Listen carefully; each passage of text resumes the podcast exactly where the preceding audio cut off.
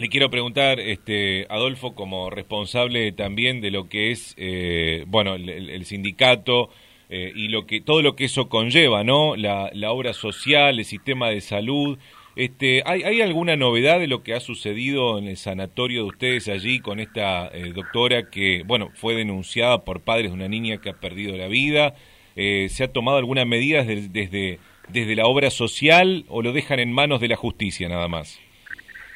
No, el sanatorio es de la Mutual de Camioneros. eh, la Mutual es una institución provincial y la obra social es una institución nacional.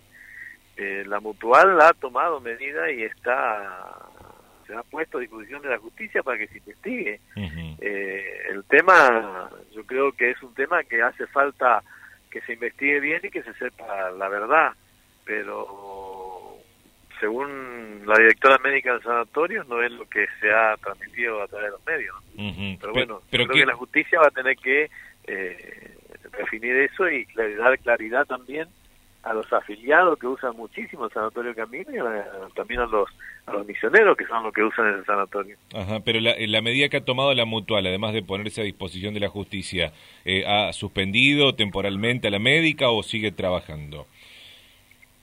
Yo en este momento no sabría decirte, pero seguramente no debe estar ya trabajando.